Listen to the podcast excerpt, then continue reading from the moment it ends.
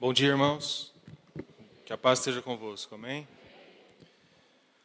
Nessa manhã eu convido vocês a abrirem a Bíblia Sagrada no Evangelho de Lucas, capítulo 2, versículo 1 ao versículo 14.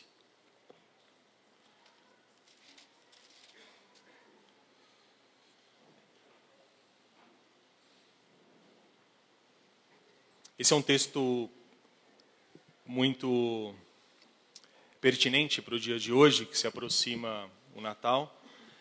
É um texto que vai tratar sobre o nascimento de Jesus Cristo. Então nós vamos ler do versículo 2 ao vers do versículo 1 ao versículo 14 e logo em seguida é, fazermos a exposição da palavra de Deus. Amém? Lucas 2, 1 diz assim: Naqueles dias foi publicado um decreto de César Augusto, convocando toda a população do império para recensear-se. Este, o primeiro recenseamento, foi feito quando Quirino era governador da Síria. Todos iam alistar-se, cada um à sua própria cidade. José também subiu da Galiléia, da cidade de Nazaré, para a Judéia, a cidade de Davi, chamada Belém, por ser ele da casa e família de Davi a fim de alistar-se com Maria, sua esposa, que estava grávida. Estando eles ali, aconteceu completarem-se-lhes os dias, e ela deu à luz o seu filho primogênito, enfaixou-o e o deitou numa manjedoura, porque não havia lugar para eles na hospedaria. Havia naquela mesma região pastores que viviam nos campos e guardavam o seu rebanho durante as vigílias da noite. E um anjo do Senhor desceu aonde eles estavam, e a glória do Senhor brilhou ao redor deles, e ficaram tomados de grande temor. O anjo, porém, lhes disse: Não temais, eis que vos trago boa nova de grande alegria, que o será para todo o povo. É que hoje vos nasceu, na cidade de Davi, o Salvador, que é Cristo, o Senhor. E isto vos servirá de sinal.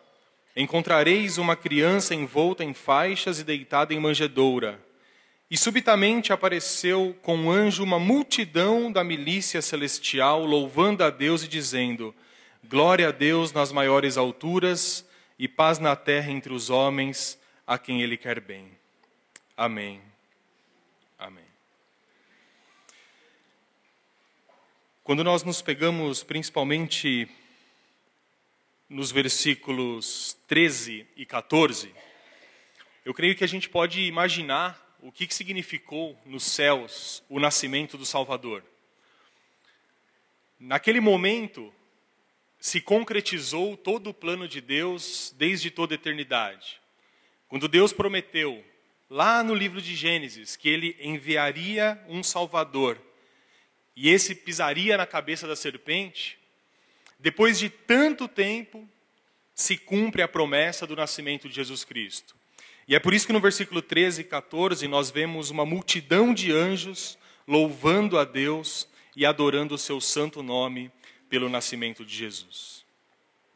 Meus irmãos, nesta passagem que nós lemos, do versículo 1 ao versículo 14, nós é, estamos diante da história de um nascimento. E qualquer nascimento já é um grande milagre.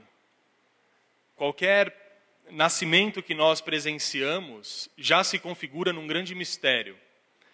Mas estamos diante aqui do maior de todos os nascimentos, o nascimento do Filho encarnado de Deus, o nascimento do próprio Deus, o nosso Senhor Jesus Cristo. Deus, como eu disse, havia prometido levantar um Salvador que viria da descendência de Davi. E esse Salvador viria para garantir a vida eterna aos homens, para livrar os homens de todos os pecados.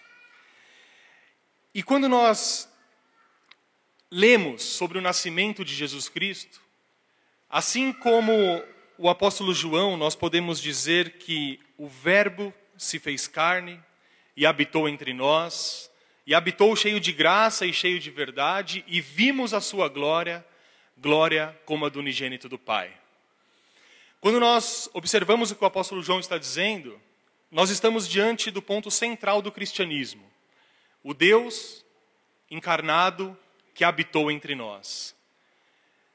Deus Pai enviou Jesus Cristo para que vivesse nessa terra, para que morresse e para que ressuscitasse para o nosso salvamento. E é por isso que nós celebramos o Natal. Talvez você tenha perdido ou, ou nunca tenha tido, assim, na sua vida, um sentido exato do Natal. Infelizmente, essa época ela tem se confundido já há muito tempo apenas como algumas, alguma data comercial. Uh, poucas pessoas fora da igreja têm uma noção exata do que, que significa um Natal, do que significa o nascimento de Jesus Cristo, essa data tão importante. Mas nós celebramos o Natal porque nós temos a convicção pela fé de que o Natal representa o nascimento de Jesus Cristo, representa o maior evento que nessa terra já aconteceu. Deus abandonou a sua majestade nas alturas para se fazer pobre com os pobres, para nascer entre os simples, para viver de maneira modesta, para que pela sua pobreza nós fôssemos ricos. E é por isso que nós celebramos o Natal. Não celebramos o Natal apenas como uma data que aprendemos que é importante. Não damos os presentes apenas porque isso faz parte do, do protocolo. Mas nós celebramos o Natal porque estamos celebrando a encarnação de Jesus Cristo. Celebramos o Natal porque celebramos o Salvador enviado por Deus. E esse Salvador, Jesus Cristo, é o único mediador entre Deus e os homens. Existem muitos aspectos que circundam o nascimento de Jesus Cristo. E nessa época de Natal, nós provavelmente vamos ouvir muitos desses aspectos. O nascimento de Jesus Cristo foi um evento tão ímpar e tão maravilhoso que nós poderíamos destacar uma série de coisas.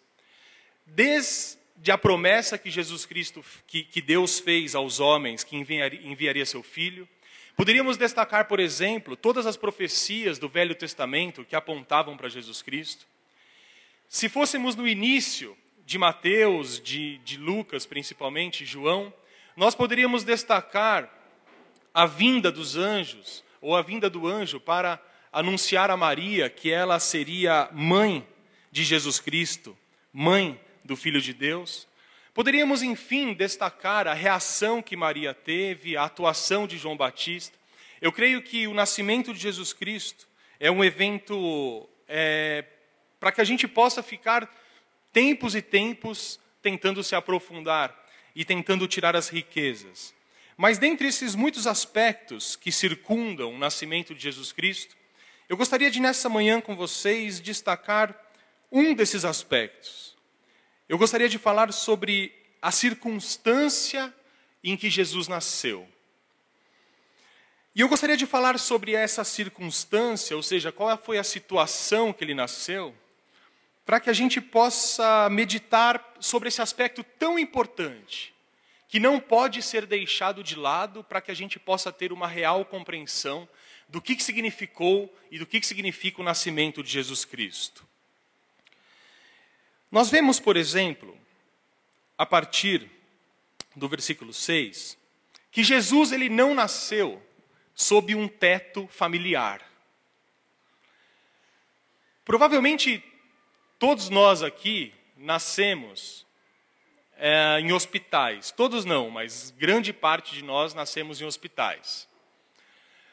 Talvez algumas pessoas na faixa dos 60 anos, talvez, ou mais, pelo que eu imagino, ainda nasceram em casa. Mas, mesmo nos hospitais, hoje há uma grande possibilidade do marido, do, do pai, observar o parto, dos parentes. É, é, os hospitais eles têm inclusive uma janelinha, né? Que abrem a janela lá, que abrem a cortina para que as pessoas possam ver do corredor e parece uma arquibancada. Não sei se já perceberam isso. Então, fica todo mundo lá fora esperando o nascimento do filho, ou seja, o nascimento é um momento, é, ao mesmo tempo misterioso, maravilhoso, é um momento muito íntimo. Né? Eu me lembro que eu fui acompanhar um nascimento, não lembro de quem, é, acho que da, talvez da minha sobrinha, provavelmente tenha sido. E não, não foi dela, não. Deu problema lá no dia, eu perdi o horário do hospital, acho. Chegamos depois, erramos o hospital, fomos no hospital da frente. Era o hospital do outro lado da rua, lá no Ipiranga. Vocês devem conhecer, tem dois hospitais. Mas enfim, foi algum nascimento. E eu estava do lado de fora. E eu comecei a perceber, acho que algumas pessoas que não tinham nada a ver com aquela família também olhando o nascimento ali. Provavelmente eram parentes que estavam esperando o, o próximo nascimento. E é uma sensação um pouco estranha, porque ao mesmo tempo que você está feliz ali, com todo mundo vendo, é ruim que algumas pessoas que você não conheça, que você nunca viu, esteja participando ali daquele momento tão íntimo. O nascimento, antigamente, e a gente fala antigamente, talvez de até a década de 70, provavelmente, a partir da década de 80 não, mas a partir, até a década de 70, o nascimento era prioritariamente feito em casa, feito pelas parteiras.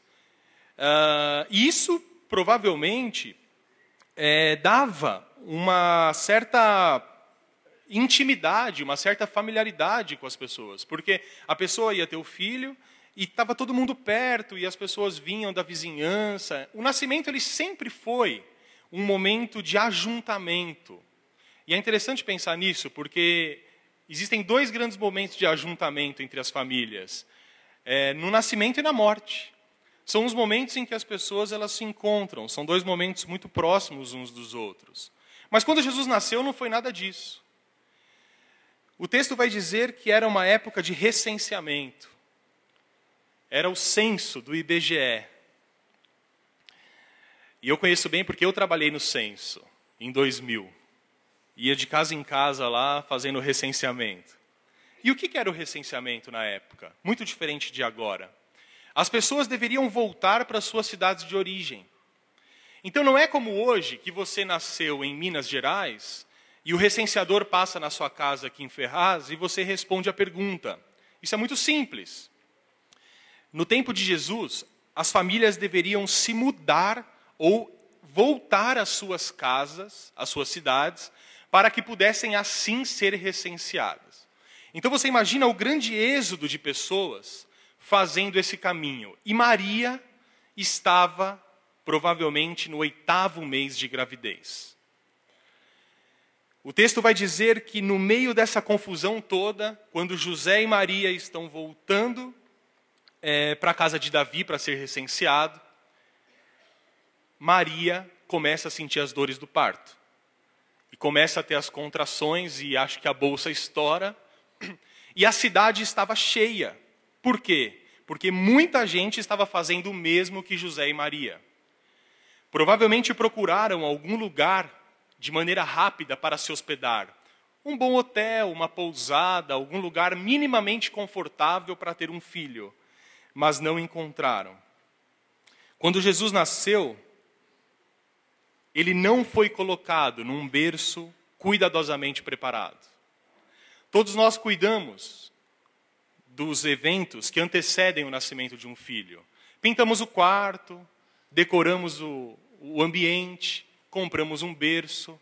Jesus Cristo não teve essa possibilidade.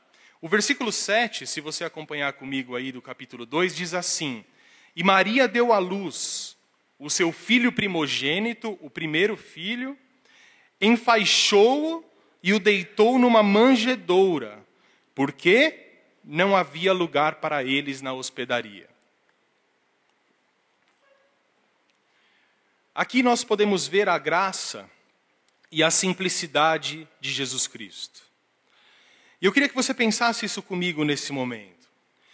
Jesus Cristo poderia ter vindo a esse mundo em majestade, rodeado pelos anjos do seu Pai. Jesus Cristo teria todo o direito e a possibilidade de, durante a sua vida como homem, ter vivido nos maiores palácios e castelos, com todo poder e autoridade. Jesus poderia e teria o direito de exercer a sua majestade em sua vida terrena. Mas o interessante é que não foi esse o destino de Jesus. Mas, mais importante, esse não foi o destino escolhido pelo Salvador. Jesus Cristo não nasceu numa manjedoura por acaso. Não nasceu no lugar simples, desprovido de qualquer tipo de cuidado especial por acaso. Não foi um simples acidente, como se o censo e todas as, aquelas coisas tivessem determinado que Jesus nasceria ali. Mas o mais importante é que nascer numa manjedoura, rodeado de gente simples, provavelmente de alguns animais, sem nenhum tipo de cuidado especial, foi o destino que Jesus Cristo escolheu para ele. Desde o primeiro suspiro, ele escolheu fazer-se pobre com os pobres e simples com os mais simples. E isso é um tipo de atitude, meus irmãos, que envolve o mais profundo e misterioso amor. E quando nós lemos isso, nós começamos a pensar em qual é o ideal moderno em relação a esse assunto. Qual é o herói do nosso tempo? O herói é o jovem pobre que se torna rico. O herói do nosso tempo é aquele que saiu de baixo e chegou em cima. É aquele que não tinha nada e hoje detém o poder. Esse é o ideal do herói moderno. Mas todas as pessoas esquecem que durante alguns tempos atrás, o ideal do herói poderia ser visto naquele jovem rico que escolheu voluntariamente ser pobre. Quando nós observamos, por exemplo, a vida de Francisco de Assis, um religioso cristão do século XIII, e Francisco de Assis tinha todas as possibilidades de uma família rica. O seu pai era muito rico e ele tinha uma vida brilhante pela frente, do ponto de vista econômico, financeiro. E Francisco de Assis escolheu se tornar pobre. Quando nós observamos, por exemplo, a história de Jesus Cristo, Jesus ele vai na contramão do herói moderno. E ele vai na contramão daquilo que nós consideramos como uma vida de sucesso. Jesus Cristo tinha toda a majestade, todo o poder, mas voluntariamente, desde o primeiro suspiro, escolheu viver entre os pobres e entre os simples. É por isso que, quando nós lemos a Bíblia, nós nunca podemos esquecer de que foi por meio da humilhação de Jesus Cristo que ele conquistou para nós um título de glória. Foi por meio do seu sofrimento e não por meio de uma vida de sucesso que Jesus Cristo conquistou para nós a vida eterna. Foi por meio da pior morte possível, a mais humilhante de todas, na cruz do Calvário, aonde os piores morriam, que Jesus Cristo conquistou para nós a redenção eterna. Você já deve ter pensado sobre isso. Durante toda a sua vida, Jesus foi pobre por amor a nós, do momento do seu nascimento até a morte. O apóstolo Paulo diz em 2 Coríntios 8, 9: E por sua pobreza, nós somos feitos ricos. Você já deve ter percebido que Jesus Cristo santificou algumas coisas com a sua vida. Jesus Cristo santificou muitas coisas através dos seus ensinamentos. Jesus Cristo não precisou casar-se para santificar o casamento porque santificou o casamento, realizando o seu primeiro milagre numa festa de casamento. Ora, por dedução, se Jesus Cristo fosse contra o casamento, ele não teria aceitado o convite daquela tarde de sábado de ir ao casamento em Caná da Galileia. Jesus Cristo não precisou ter filhos para santificar a relação entre os pais e os filhos. Jesus Cristo ensina e relembra os mandamentos para que nós honremos os nossos pais, os nossos e, e obedece, é, honremos os nossos pais e respeitamos os nossos filhos. Mas o interessante é que muitas coisas que Jesus fez, ele escolheu santificar pelo seu exemplo. Jesus Cristo, não precisava ser batizado, mas santificou o batismo pelo exemplo que ele deixou de ser batizado. Jesus Cristo não precisava jejuar, mas ele santificou o jejum, realizando o jejum para que nós pudéssemos ter o exemplo do verdadeiro jejum.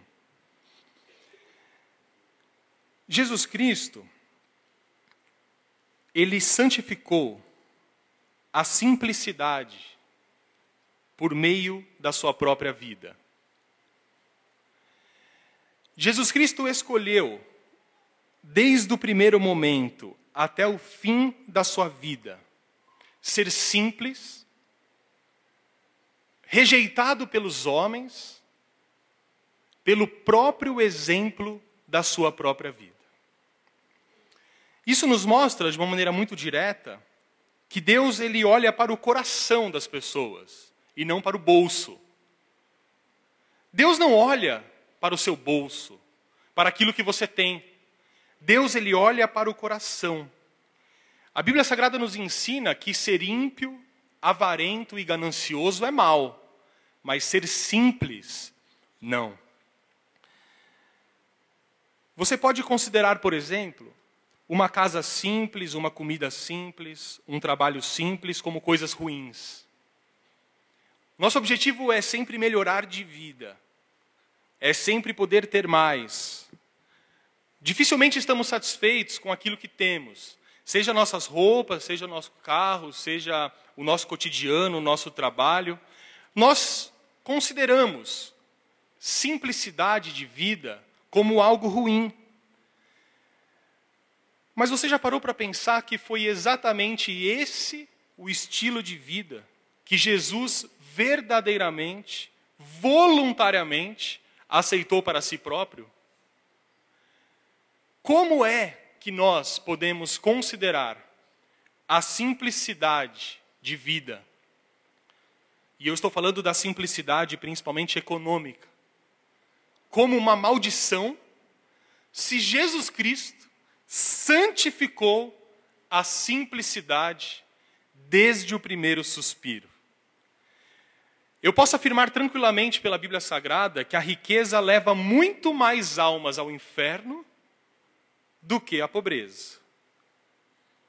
Saibam então, meus irmãos, que quando o amor ao dinheiro começar a manifestar-se em nós, e esse é um risco que todos nós corremos, nós devemos rapidamente voltar nossas mentes à manjedoura e principalmente àquele que foi colocado na manjedoura. Eu creio que no momento em que o desejo por mais, que se transforma em avareza, em ganância, estiver rodeando a nossa mente, tomando o primeiro lugar das nossas existências, a simples lembrança do Natal, a simples lembrança de que Jesus Cristo foi colocado numa manjedoura no seu nascimento, será suficiente para nos livrar de muitos males. Gostaria que você abrisse no livro de Tiago, no capítulo 2, versículo 5. Há uma pergunta muito importante que Tiago faz a todos nós. Tiago 2, 5.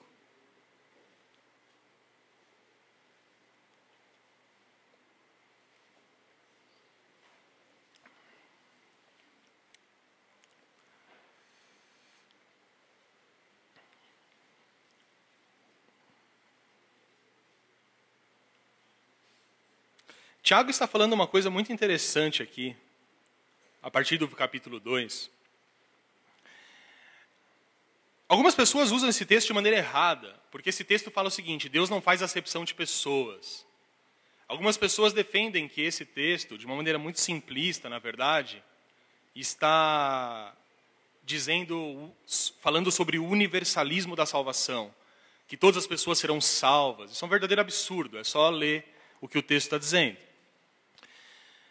O que Tiago está dizendo com Deus não faz acepção de pessoas é que na sinagoga dos judeus que ele estava é, se referindo, algumas pessoas tinham grande privilégio por serem ricas, enquanto as mais pobres eram deixadas de lado. Então Tiago está falando um pouco sobre isso. Olha só no versículo 2, só para a gente poder ilustrar, capítulo 2, versículo 2. Se, portanto, entrar na, nossa, na vossa sinagoga algum homem com anéis de ouro nos dedos, em trajes de luxo, e também entrar algum pobre andrajoso, e tratardes com deferência, ou seja, é, tratar bem, o que tem trajes de luxo, e lhe disserdes, tu assenta-te em lugar de honra, e disserdes ao pobre, tu fica ali em pé, ou assenta-se aqui embaixo do estrado dos meus pés, não fizestes distinção entre vós mesmos, e não vos tornastes juízes tomados de perversos pensamentos? O que Tiago está dizendo aqui é que havia uma situação na igreja, naquele momento, em que as pessoas mais ricas, as mais poderosas, as que faziam parte do, do clã econômico, político da cidade, estavam tendo privilégios nas igrejas. Mas o ensinamento bíblico para isso é completamente inverso. Ou, no mínimo, questionável. Olha só o que Tiago vai dizer: se você tratar o rico bem e tratar o pobre mal, você, por acaso, está sendo juiz, tomados de perversos pensamentos. E aí, Tiago vai dizer no versículo 5 o que eu gostaria de mostrar aos irmãos. Olha só o que ele vai dizer: Ouvi, meus amados irmãos, não escolheu Deus os que para o mundo são pobres, para serem ricos em fé e herdeiros do reino que ele prometeu aos que o amam? Olha só o que Tiago está dizendo. Deus escolheu os que para o mundo são pobres, para serem ricos em fé e herdeiros do reino. Quando nós lemos esse texto de Tiago, nós chegamos numa conclusão de que a falta de dinheiro não tira as possibilidades de experiência, não tira de ninguém as possibilidades de ter experiências com Deus. A falta de dinheiro, a dificuldade em se manter, o fato de alguém não ter os bens que a maioria considera como bênção, não significa, obviamente, de que essa pessoa não pode ser uma grande serva de Deus. Notem alguns exemplos bíblicos. Homens e mulheres de Deus foram chamados por ele, não quando estavam sentados nos seus palácios, mas quando estavam prioritariamente exercendo trabalhos braçais, trabalhos que ninguém via honra. Moisés, por exemplo, estava onde quando Deus o chamou? Cuidando das ovelhas. Ora, cuidar das ovelhas nunca foi um trabalho repleto de status social. Nunca foi e não é. Nós aprendemos alguns domingos que Gideão ele malhava o trigo quando recebeu a revelação de Deus. Eliseu arava a terra quando foi alvo da palavra de Deus.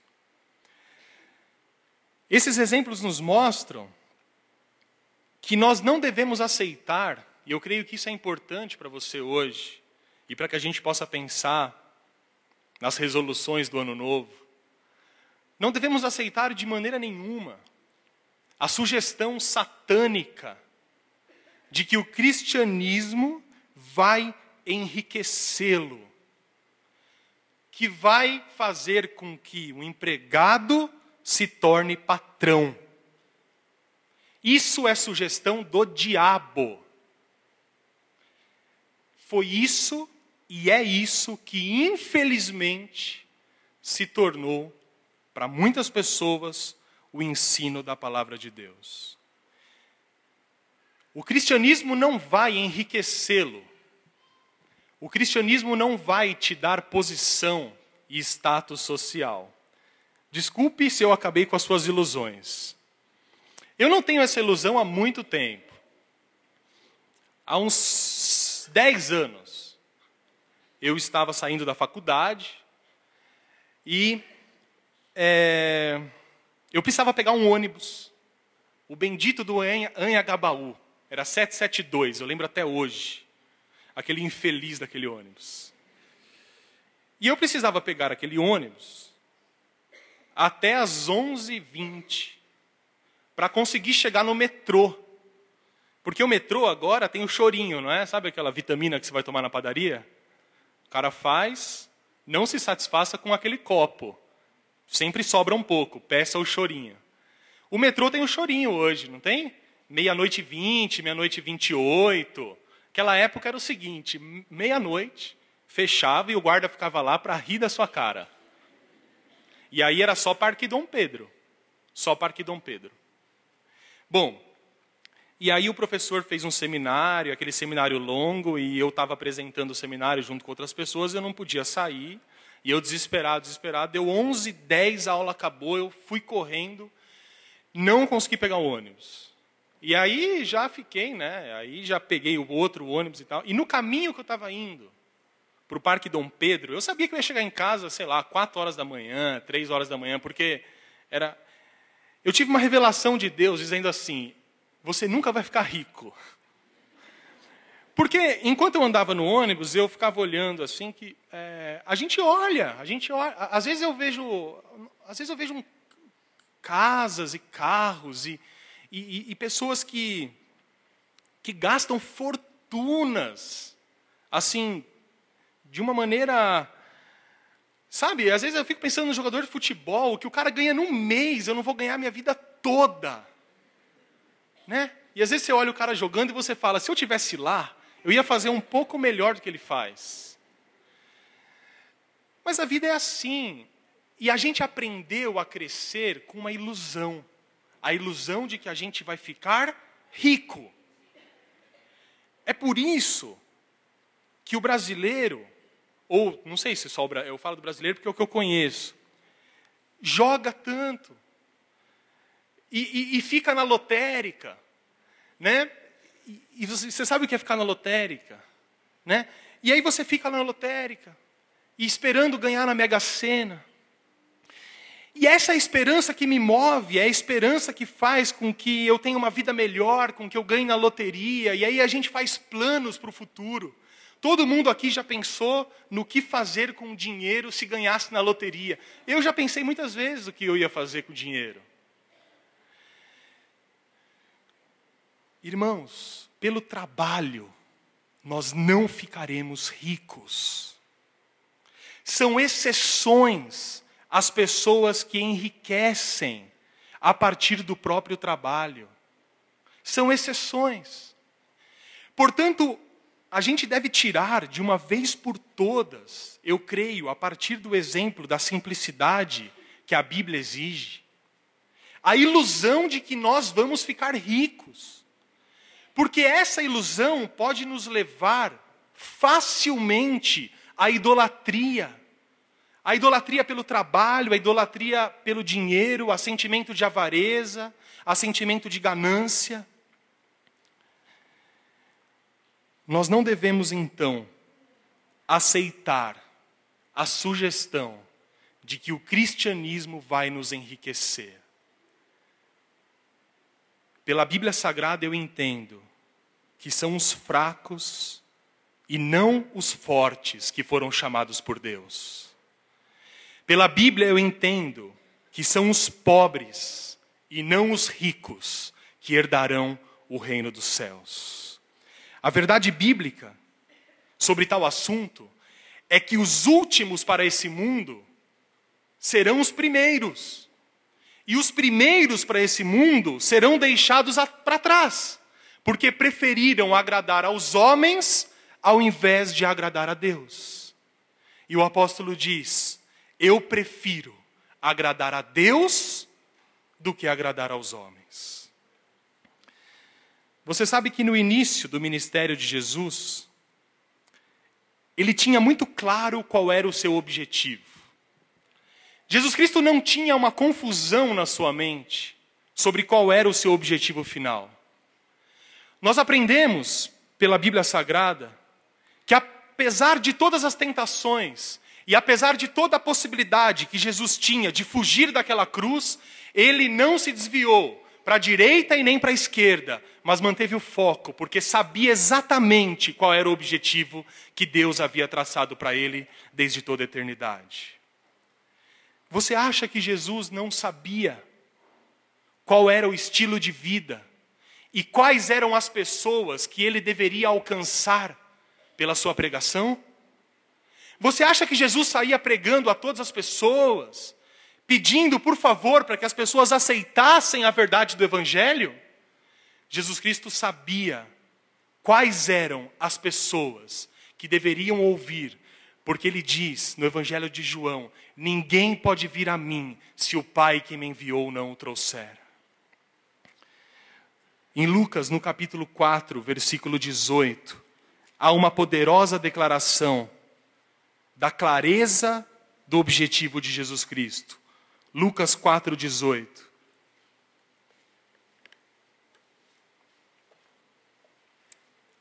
Jesus Cristo diz: O Espírito do Senhor está sobre mim, pelo que me ungiu para evangelizar os pobres, enviou-me para proclamar libertação aos cativos e restauração da vista aos cegos, para pôr em liberdade os oprimidos e apregoar o ano aceitável do Senhor. Jesus, amigo dos pobres, dos presos, dos doentes e dos oprimidos. No maior sermão que já se ouviu até os dias de hoje, nosso Senhor diz à multidão: Bem-aventurado vós os pobres, porque vosso é o reino de Deus. Bem-aventurados vós os que agora tendes fome, porque sereis fartos. Bem-aventurados vós os que agora chorais, porque a vez de rir. Estamos prontos sempre a não considerar algumas passagens bíblicas. E quando não consideramos algumas passagens bíblicas específicas, principalmente como essa que permeia a Bíblia toda, não fazemos isso porque no íntimo temos muito medo de aceitarmos aquilo que Jesus quer. Temos medo porque amamos sonhar em ser rico. Temos medo de aceitar o que Jesus diz, porque desejamos um estilo de vida abastado. Temos medo porque, ao invés de orar, estamos boquiaberto com a novela das nove. Da mesma maneira, eu penso que nós não devemos concluir de maneira radical que o fato de alguém ser pobre, ou estar faminto, ou estar triste, lhe dá o direito por si só, ou seja, apenas por essas coisas, de ser considerado filho de Deus. É importante pensar nisso. Eu não considero, assim como a Bíblia não considera, a privação, a pobreza uma bênção. Não. Nós não podemos dizer que alguém que leva uma vida pobre, de privação, apenas por isso é melhor do que os outros. Mas você sabe que quando Jesus está desenvolvendo o seu sermão da montanha, ele tinha em mente exatamente o tipo de pessoa que o seguia. Porque antes de começar a falar, ele, a palavra diz o seguinte: Jesus, olhando para eles, olhando para os seus discípulos, dizia: Quais eram as pessoas que seguiam Jesus? Eram pessoas que estavam com fome, pessoas pobres, cheias de aflições e perseguições, e todas essas coisas que essas pessoas passavam eram consequências inevitáveis da fé que elas tinham depositado em Jesus Cristo. E aqui eu penso, eu quero que você dê um salto na sua reflexão. Nesse momento, eu queria que você entendesse a mudança do argumento. Passar fome, estar triste, passar privações, ser perseguido eram coisas comuns àqueles que eram discípulos de Cristo. No início do cristianismo, muitos tiveram que desistir de todas as coisas por causa da sua vida cristã. É por isso que Jesus tinha em mente essas pessoas. Apesar de afirmar que para Deus nada é impossível, Jesus ele foi muito claro ao ensinar que normalmente os ricos ficarão fora do céu. A todo momento, a Bíblia trata da escravidão, do espírito de escravidão gerado pelo apego à riqueza. O Salmo 62 diz o seguinte: Se as suas riquezas prosperam, não ponhais nela o coração. O décimo mandamento é contra a cobiça, contra o desejo interior de ter, que leva ao roubo e à opressão das outras pessoas. Porque dificilmente pessoas bem-sucedidas são pessoas que não oprimem os outros.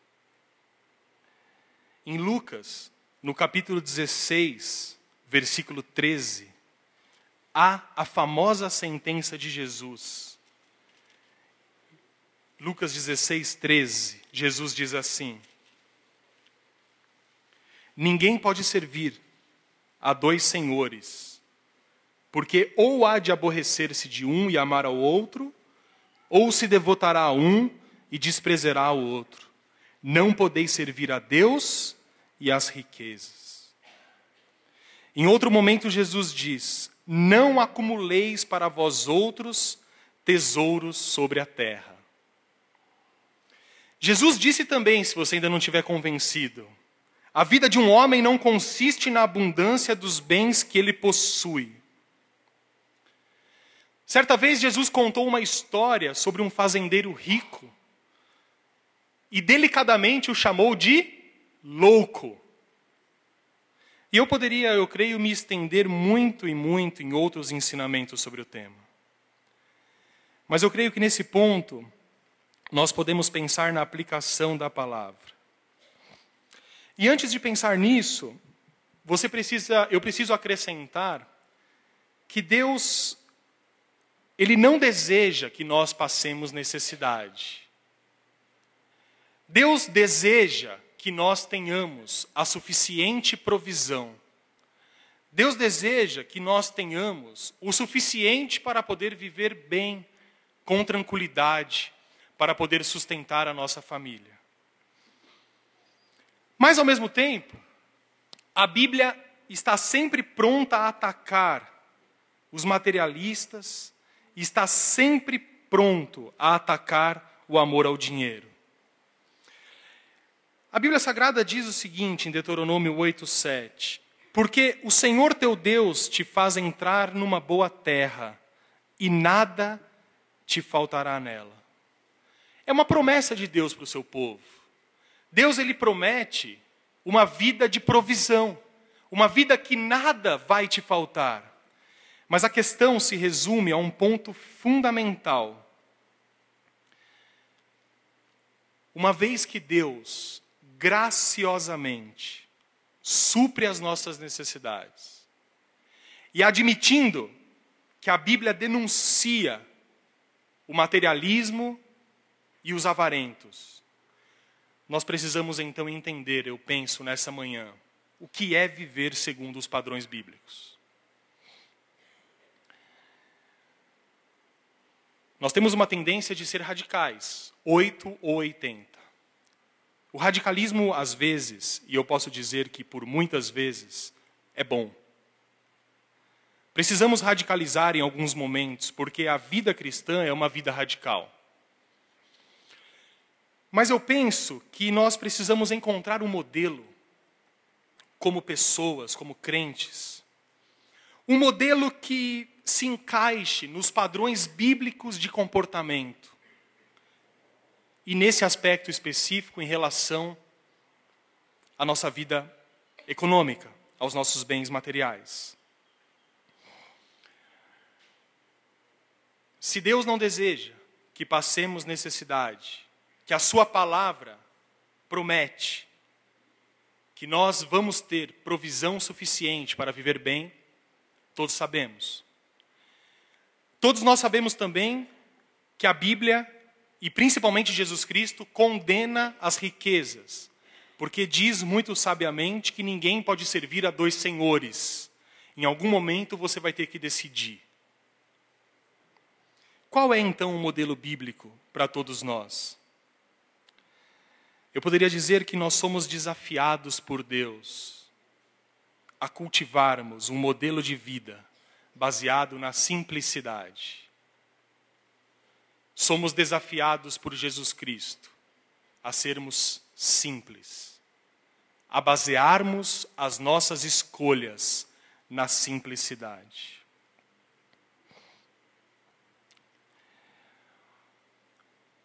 E agora eu entro num problema. Porque você pode dizer uma coisa, mas o que é ser simples? Ser simples para um não é ser simples para outro. Jesus sabia dessa dificuldade. E Jesus Cristo, pensando nisso, escreve um texto que eu creio que nessa manhã pode nos ajudar a vivermos como ele deseja. Eu gostaria que você abrisse em Mateus 25. Desculpa, Mateus 6, versículo 25.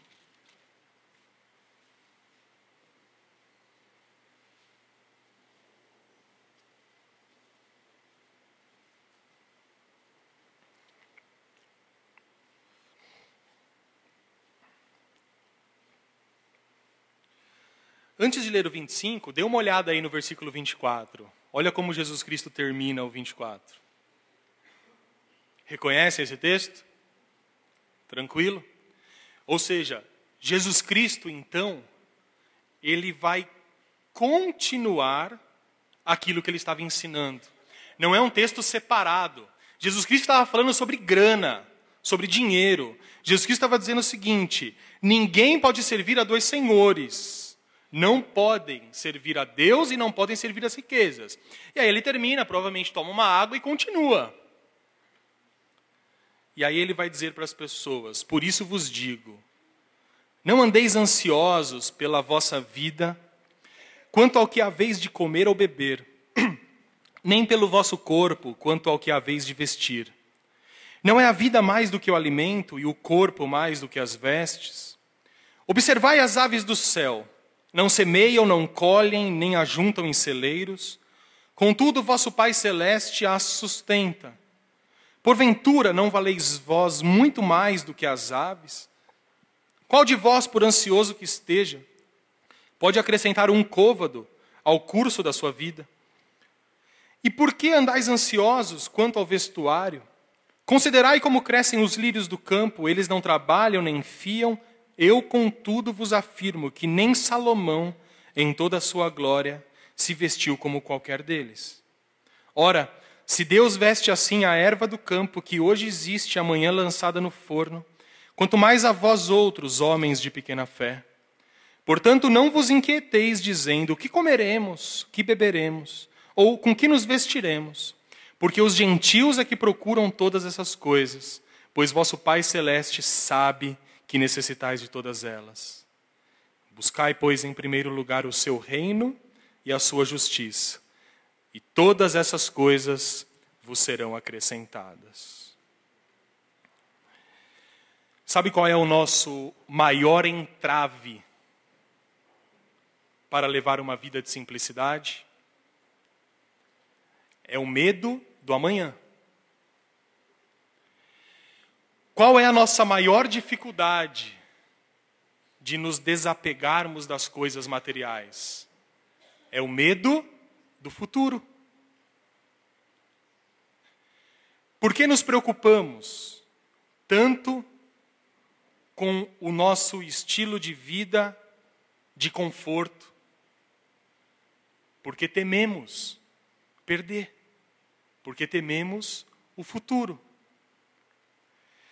Mas Jesus Cristo diz o seguinte: são os ímpios que se preocupam com essas coisas porque Deus, o vosso Pai celeste, sabe do que vocês precisam. O ponto central que Jesus ensina aqui para se buscar uma vida de simplicidade é buscar primeiro o reino de Deus e a sua justiça. E então tudo o que for necessário para a sua vida virá naturalmente.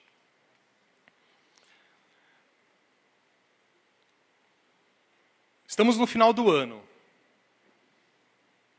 As músicas, os comerciais de TV que são ridículos, né? Aquelas pessoas felizes ali. Eu, esse, eu não tenho Globo em casa, tá? Se você tem, Deus te perdoe.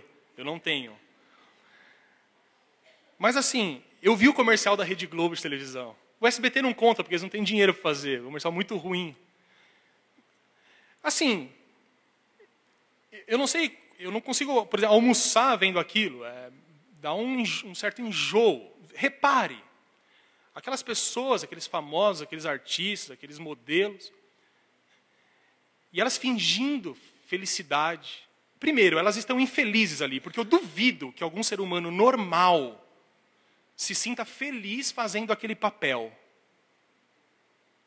Segundo, elas estão do lado de pessoas que elas não suportam. Então, o final de ano chega e nós ligamos a TV e nós observamos essas coisas. E a música que se toca é muito dinheiro no bolso, saúde para dar e vender. Quais, quais são as nossas resoluções para o ano que se aproxima? Dá tempo ainda de fazer. O que, que você deseja? Você deseja comprar ou você deseja doar? Isso vai mostrar a sua semelhança com Jesus Cristo.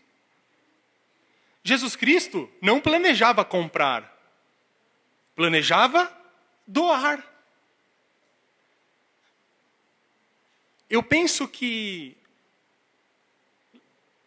em dezembro, quando Jesus tinha ali, fez 33 anos de idade, vamos imaginar, e, e o ano se virou, e ele sabia que faltava alguns meses ali para que ele morresse.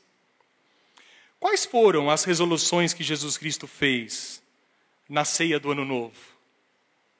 O que ele planejou comprar? Jesus Cristo, provavelmente na sua resolução de Ano Novo, planejou doar a sua própria vida em amor a todos nós. Aquilo que ele tinha de mais precioso, ele disse ao Pai: Pai, a minha resolução de ano novo é doar aos meus filhos aquilo que eu tenho de mais precioso. Quais são as nossas resoluções? O que nós queremos fazer nesse ano que vai se iniciar? As suas decisões podem te colocar mais próximos do reino de Deus, da sua justiça, mas podem também te afastar cada vez mais do reino de Deus, da tua justiça. O ponto central para uma vida de simplicidade, para uma vida exigida por Jesus, é que você busque em primeiro lugar o seu reino e a sua justiça, e todas as outras coisas virão em sua devida ordem. Segundo Jesus, meus irmãos, tudo depende de manter em primeiro lugar aquilo que deve vir primeiro.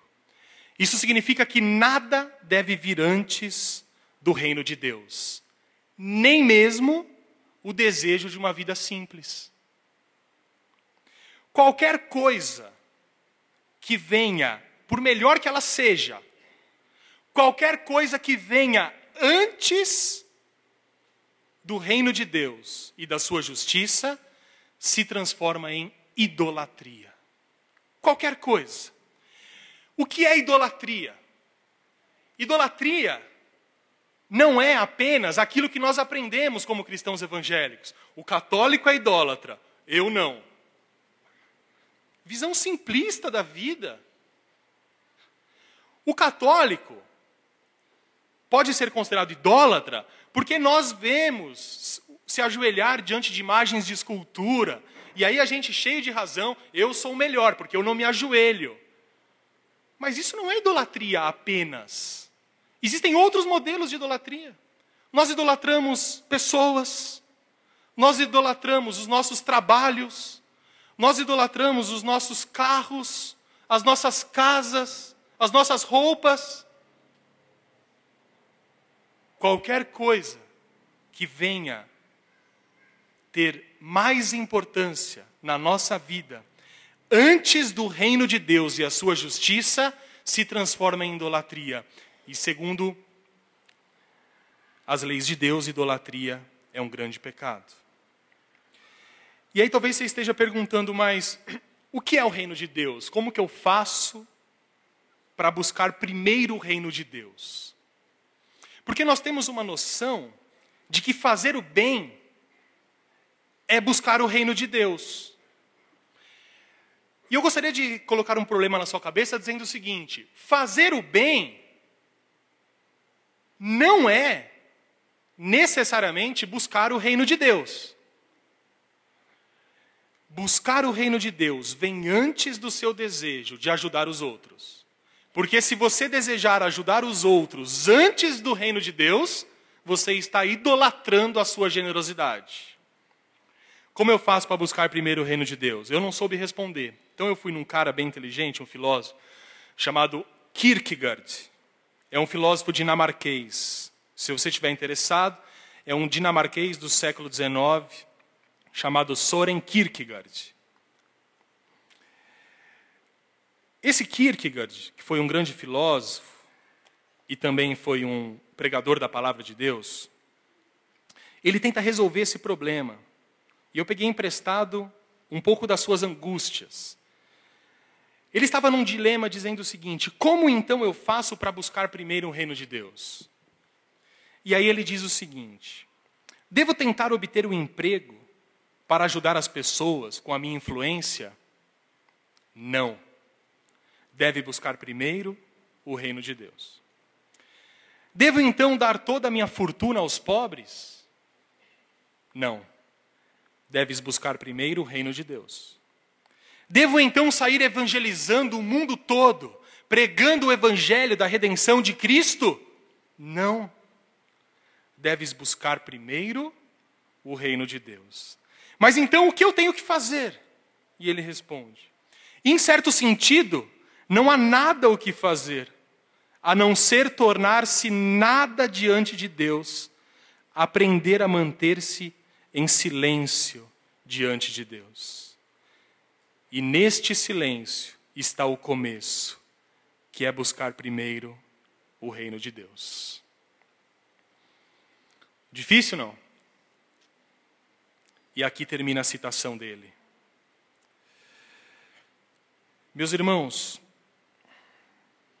o que Jesus está dizendo aqui, em Mateus capítulo 6, que nós lemos, é que todas as coisas que nós pensamos são importantes.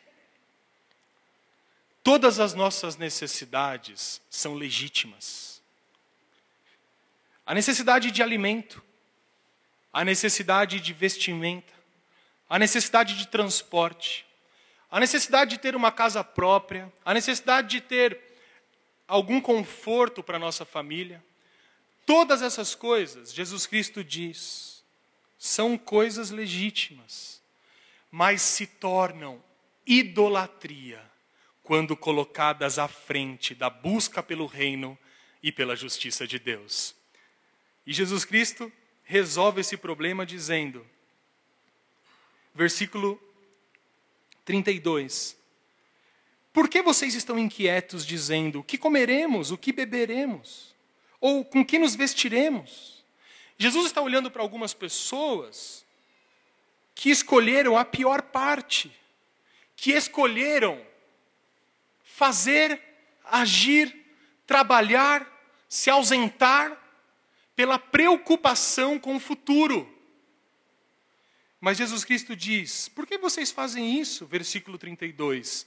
Porque os gentios, ou seja, os incrédulos, é que procuram todas essas coisas, pois vosso Pai Celeste sabe que necessitais de todas elas. Quando você sai da sua casa pela manhã e enfrenta um dia todo de trabalho e volta para sua casa, você acha que Deus não sabe que você necessita disso? Sabe. Jesus Cristo sabe que nós necessitamos trabalhar para nos alimentarmos, para comermos, para vestirmos. Mas você há de concordar comigo que facilmente esse trabalho e essa busca pelo conforto pode destruir a nossa vida com Deus e a nossa vida familiar. De que vale eu comprar uma TV de 3 mil reais e não ver os meus filhos crescerem? De que vale trocar o carro e viver angustiado com a prestação que está para vencer? De que vale? Jesus Cristo diz: quem faz isso são os incrédulos. Contentem-se com aquilo que vocês têm, porque tudo vem de mim, o Pai das luzes, aonde não há sombra nem variação. Versículo 33. Buscai, pois, em primeiro lugar o seu reino e a sua justiça, e todas essas coisas vos serão acrescentadas. Eu gostaria de ir terminando dizendo que focalizar o reino de Deus em primeiro lugar produz em nós grande transformação interior.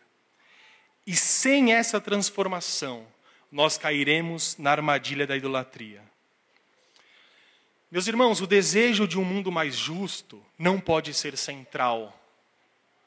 O desejo de recuperar uma justa é, distribuição de riqueza não pode ser central. A preocupação com a ecologia não pode ser central. O que eu quero dizer é que, apesar de todas essas preocupações e desejos serem desejáveis num cristão, é que a busca pelo reino de Deus deve vir em primeiro lugar. E assim, as preocupações com a ecologia, com o problema da pobreza e tantas outras causas nobres receberão a devida atenção. Portanto, ser simples, como Jesus ensinou, implica no compromisso da busca pelo seu reino e da sua justiça em primeiro lugar. Eu imagino que todos nós aqui queremos ser parecidos com Cristo em 2014. Sim ou não? Não? Eu não achei que essa mensagem ia desanimá-los tanto. Mas talvez desanime ainda mais agora. O que eu quero dizer é que quanto mais nós parecemos com Cristo, mais longe estaremos de enriquecer mais longe estaremos de enriquecer. Quanto mais nós nos parecermos com Cristo, menos roupas nós teremos. Não trocaremos de carro todos os anos. Quanto mais nós nos parecermos com Cristo, mais preocupação com o próximo nós teremos. Mais abertos à generosidade nós estaremos. Jesus disse: Busquem o meu reino, não se preocupem em acumular riquezas. Busquem a minha justiça e descansem em relação ao que há vez de comer e ao que há vez de beber e de vestir. Busquem o meu reino e vocês viverão sem ansiedade. E aqui é o segredo do negócio para a gente poder terminar. Quanto mais você tem, mais ansioso você se torna. Quanto menos você tem, mais tranquilo você está. Ou não? Eu não estou dizendo que você vai abrir a porta da sua casa, tirar a fechadura. Mas eu estou dizendo que um estilo de vida baseado no modelo de Jesus Cristo é um estilo de vida que tira a ansiedade do nosso coração. E essa ansiedade muitas vezes é gerada por problemas financeiros. Se resolvermos os nossos problemas financeiros e buscarmos um estilo de vida simples, baseado naquilo que Jesus ensinou, estaremos mais próximos de alcançar o reino de Deus e a sua justiça. Meus irmãos, quais são as maneiras de acabar com a ansiedade? buscar o reino de Deus. Tudo bem, ficou difícil ainda. Mas como eu posso acabar com essa ansiedade? Eu creio que existem dois fatores, três talvez. Primeiro, receber o que temos como dom de Deus. Tudo o que você tem, tudo o que você conquistou, foi um presente dado por Deus a você. Teve seu esforço, teve a sua dedicação, mas em última análise, tudo que você tem foi um presente de Deus para você. Portanto, é muito ruim receber um presente e se desagradar dele rapidamente. A coisa que eu menos gosto é quando eu compro uma bendita revistinha de 10 reais para minha filha e ela fica cinco minutos com aquela revista. Eu desejava que ela ficasse um mês lendo aquela revista para justificar os 10 reais. Pior coisa é receber um presente de Deus e depois de uma semana se mostrar insatisfeito com ele. Segundo lugar, estar contente com aquilo que possuímos. Isso é fundamental. Você está contente com aquilo que você tem? Seja a sua casa, seja seu trabalho, seja a sua família, seja os bens materiais, devemos estar contentes com aquilo que Deus nos deu. E em terceiro lugar, o que nos tira a ansiedade é confiarmos a Deus o nosso dia de amanhã. Se você conseguir confiar em Deus sobre o seu futuro, saiba que você atingiu aquilo que Jesus diz aqui em Mateus 6:33. Você está buscando o reino de Deus em primeiro lugar. Quer buscar o reino de Deus? Confie que Deus vai te sustentar. Quer estabelecer a justiça de Deus na terra? Primeiro, confie que Deus proverá aquilo que você precisa. Quer ser simples como Jesus Cristo foi aprenda a confiar somente em Deus. Se você conseguir fazer isso, saiba que você está cheio dessas características. Meus irmãos, espero que não tenha sido cansativo e espero que vocês não estejam tão desanimados. Mas o que eu espero verdadeiramente é que nós estejamos prontos a observarmos quem foi Jesus. Nesse Natal, lembre-se de onde ele nasceu. Lembre-se da dificuldade da sua vida. Lembre-se de onde ele morou. Lembre-se que ele não tinha duas túnicas, que ele tinha uma. Lembre-se que ele não tinha um travesseiro. Lembre-se que Jesus Cristo estava sempre pronto a santificar a simplicidade de vida através do seu próprio exemplo. Ele podia ter vindo como um rei, ele podia ter vivido nos maiores palácios, mas ele escolheu voluntariamente santificar a simplicidade porque queria dizer algo a nós. Que nós sejamos conhecidos não pelos bens que nós possuímos, mas pelo quanto nós somos parecidos com Jesus Cristo. Que a lembrança da manjedoura esteja sempre na sua mente. Assim como a palavra de Deus que diz: Pois conheceis a graça de nosso Senhor Jesus Cristo, que sendo rico, se fez pobre por amor de nós, para que pela sua pobreza vos tornasseis ricos. Que Deus possa nos abençoar e quem sabe essa palavra possa modificar a maneira como você enxerga, principalmente, o cotidiano da sua vida. Quais são os seus desejos, o que você pretende, quais são os seus planos para um ano que começa.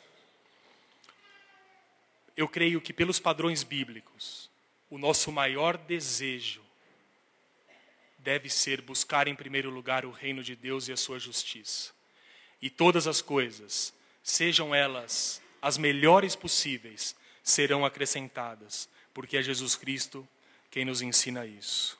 Amém? Que Deus nos abençoe. Eu os convido a curvar os seus semblantes nessa manhã.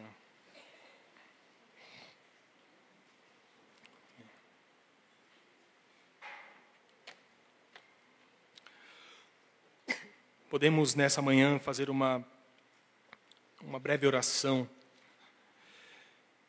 E você pode se comprometer com Deus e fazer alguns votos, algumas resoluções para o ano que se inicia.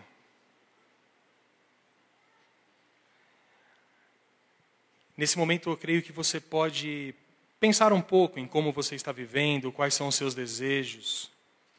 Será que esses pensamentos estão ocupando o primeiro lugar na sua vida? Será que o trabalho, a ansiedade, a faculdade, as relações, será que essas são coisas que estão tomando o primeiro lugar da sua vida?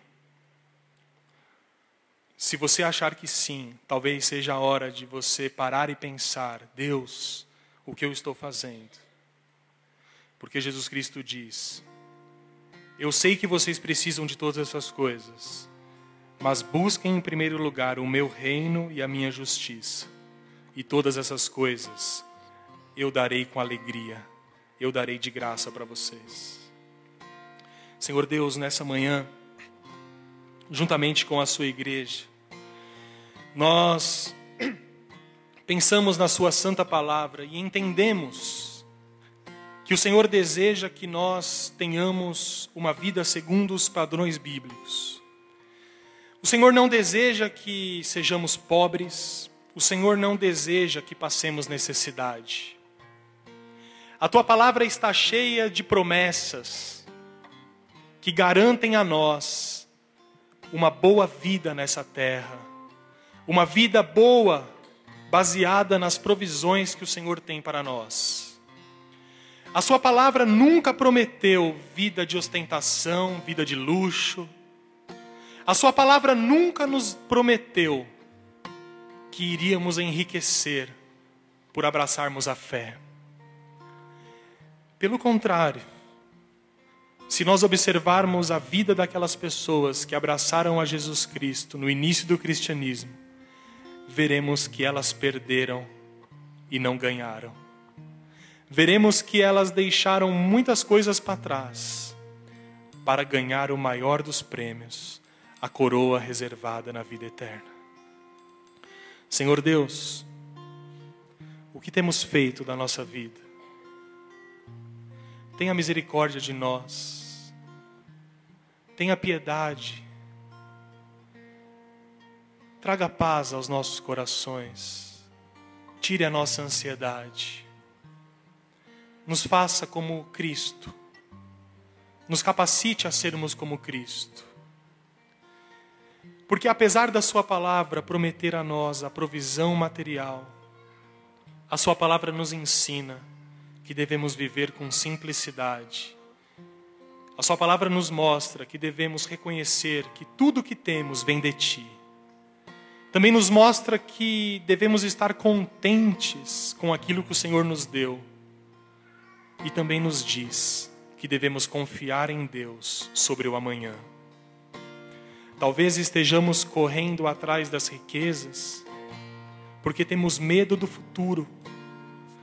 Temos medo de faltar coisas para as nossas crianças.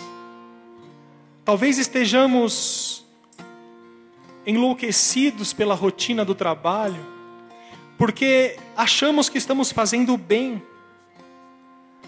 Pai, mas o Senhor diz: busque em primeiro lugar o meu reino e a minha justiça, e tudo o que vocês precisam, fiquem tranquilos, que eu vos darei.